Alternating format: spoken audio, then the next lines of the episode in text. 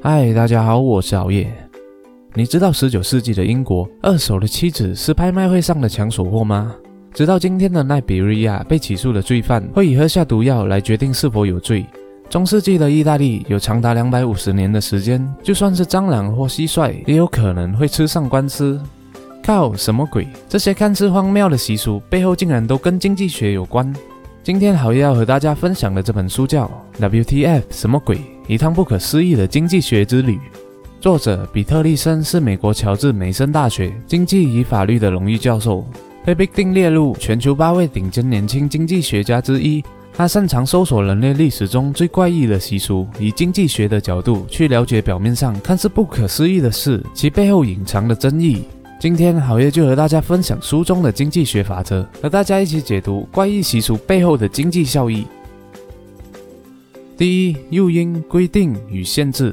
诱因反映了成本和效益的关系，影响着我们的每个决定。效益是我们期望中得到的价值，成本则是预期必须放弃的价值。与成本相对的效益越大，我们的诱因就越强烈，也越有可能实行。这解释了为什么我们比较愿意为了一千元在陌生人面前露屁股，而对十分钱不为所动。这是因为它的诱因够大。而规定会告诉你什么能做，什么不能做，以及你服从或不从会带来的奖赏和惩罚，进而影响到你的动机。规定可能来自政府、雇主、社会，或是你的女主人。无论来源如何，规定都会影响成本和效益，因此影响你最终的决定。规定有个表兄弟叫限制。规定告诉我们什么能做，什么不能；限制则告诉我们什么可能做。你或许很想买一台新的法拉利跑车，但你的总资产只值五千美元，财富就是你的限制。你希望靠叫卖为生，但你是个哑巴，生理条件就是你的限制。你想要学读心术，但物理上不可能达成，物理法则就是你的限制。一旦我们养成了像侦探一样的习惯，修出每个习俗的诱因、规则和限制。你就会觉得每个新奇、怪异、疯狂的事都会变得寻常、熟悉而合理。第二，贩卖妻子。十八到十九世纪时，在英国贩卖妻子是非常的普遍。贩卖妻子的步骤和一般贩卖畜生的方式一模一样，是在公开的市集或市场，而丈夫会在他们的脖子上绑上绳索，像牛一样的牵出去。为了确保拍卖会的观众和投标者够多，他们还会雇佣宣传人力，在街上摇铃铛，宣告即将到来的拍卖会的地点和时间。说到这里，你可能心里会想：靠，什么鬼？把女生当成奴隶来卖？这种习俗实在太恶心了，简直冒犯了全世界的女性。但事实上，妻子对自己的贩卖是有否决权的。他们的贩卖都是出于自愿，如果要卖给别人，就必须得到他们的同意。这类拍卖最奇怪的是，被拍卖的女性似乎对改变满心欢喜，反倒不介意过程中受到的屈辱。和他们的丈夫相比，购买妻子的男士则有吸引力得多。通常来自较高的社会阶层，经济也比较阔绰。几乎在所有的例子中，妻子都经历向上的社会流动，没有任何新丈夫的社会阶层显着低于原先的。换句话说，被拍卖的妻子其实是赚到了，这就是这个习俗的诱因。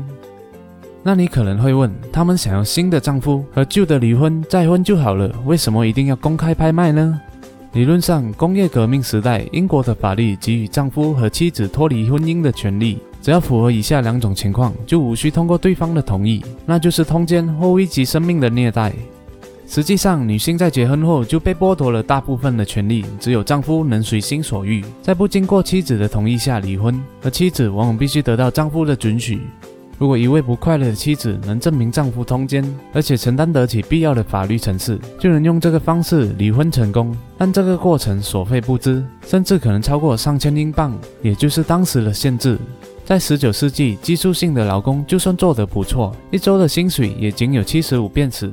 因此，通过官方方式离婚，在劳工阶层完全不可行。所以，妻子拍卖是不快乐妻子逃离婚姻的一种方法。因为离婚的途径要经过繁琐的程序和高昂的花费，妻子直接用卖的，从规定中用间接的方式达成了目的。第三，害虫审判。超过两百五十年来，法国、意大利和瑞士的教会法庭都会以损害财产的罪名审判害虫。使用的法律和审判过程和真人一样，法庭会因为蜗牛擅闯私有地而召唤他们，指派法律顾问给蝗虫，并且以同为上帝造物的理由为蚱蜢辩护。他们判定金龟子破坏农作物，惩罚田鼠偷窃农夫的财产，用绝罚和诅咒驱逐橡皮虫。你可能会觉得这是历史开的诡异笑话，但这些都是真实的案例。靠，什么鬼？如此大费周章的审判害虫，并确保他们的法律代表受到保障，是为什么呢？这是因为当时许多农民都会逃税，其中的限制就是政府在监控上成本和难度相当的高。为了确保逃税者乖乖的缴税，他们利用了规定，也就是法律和超自然的力量，借助圣三义、圣母玛利亚和使徒的名义，对于害虫和逃税者用了一样的诅咒惩处。等于是将所有不听话的教民和害虫放在同一个立足点上，也加强了超自然惩处的公信力。法庭的判决文明要求人民停止逃税，就是在向原告居民暗示，就是逃税的行为导致虫害肆虐，而乖乖的缴税就能消灾解厄。此外，也隐含了威胁的意味，如果他们继续钻漏洞，祸害就会持续下去。害虫审判的核心意义是为了劝导居民照实缴纳税务，也就是其中的诱因。这种审判会有两种可能的结果：受到制裁的害虫逃跑或死亡，不再损害被告的财产；或是他们会留在土地上继续破坏。如果出现的是第一种结果，就能强化教会超自然制裁的权威。害虫的死亡或逃逸是因为受到教会的诅咒惩罚，因此教会可以抢走全部的功劳。然而，如果出现的是第二种结果，教会法庭就会延长审理时期，因为审判时间越长，害虫问题自行消失的可能性就越高。只要可以拖延时间，似乎再怎么浮夸的借口都可以接受。比如，辩护律师会提出他的田鼠客户无法出庭，因为法庭传票传达的范围太小，田鼠们没有收到消息。然而，第二次召唤时，他们还是没有出现，理由是鼠群里有些成员年老体衰，需要更多的时间。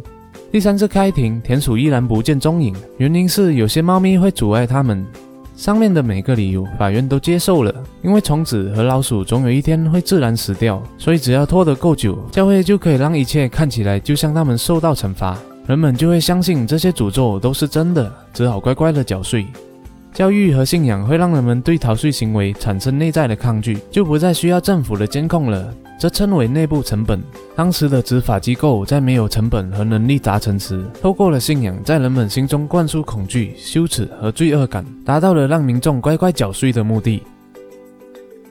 本书就像一趟经济学探索之旅，横跨十二至二十世纪的欧洲到非洲，你会发现，无论何时何地，理性的人类总是能在诱因的驱使以及信仰资源的种种限制下，以妙不可言的方式寻求最好的解答。而身为本书导游，彼得利森除了生动地描述这些奇怪的现象之外，同时也启发了随团的游客，将理论应用在日常生活当中，让你可以一边阅读，一边回到遥远的过去，身临其境的体验。谢谢大家的观赏。如果你喜欢好夜的影片的话，就请你订阅好夜的频道和点赞。如果不喜欢的话，那我再想想看怎样吧。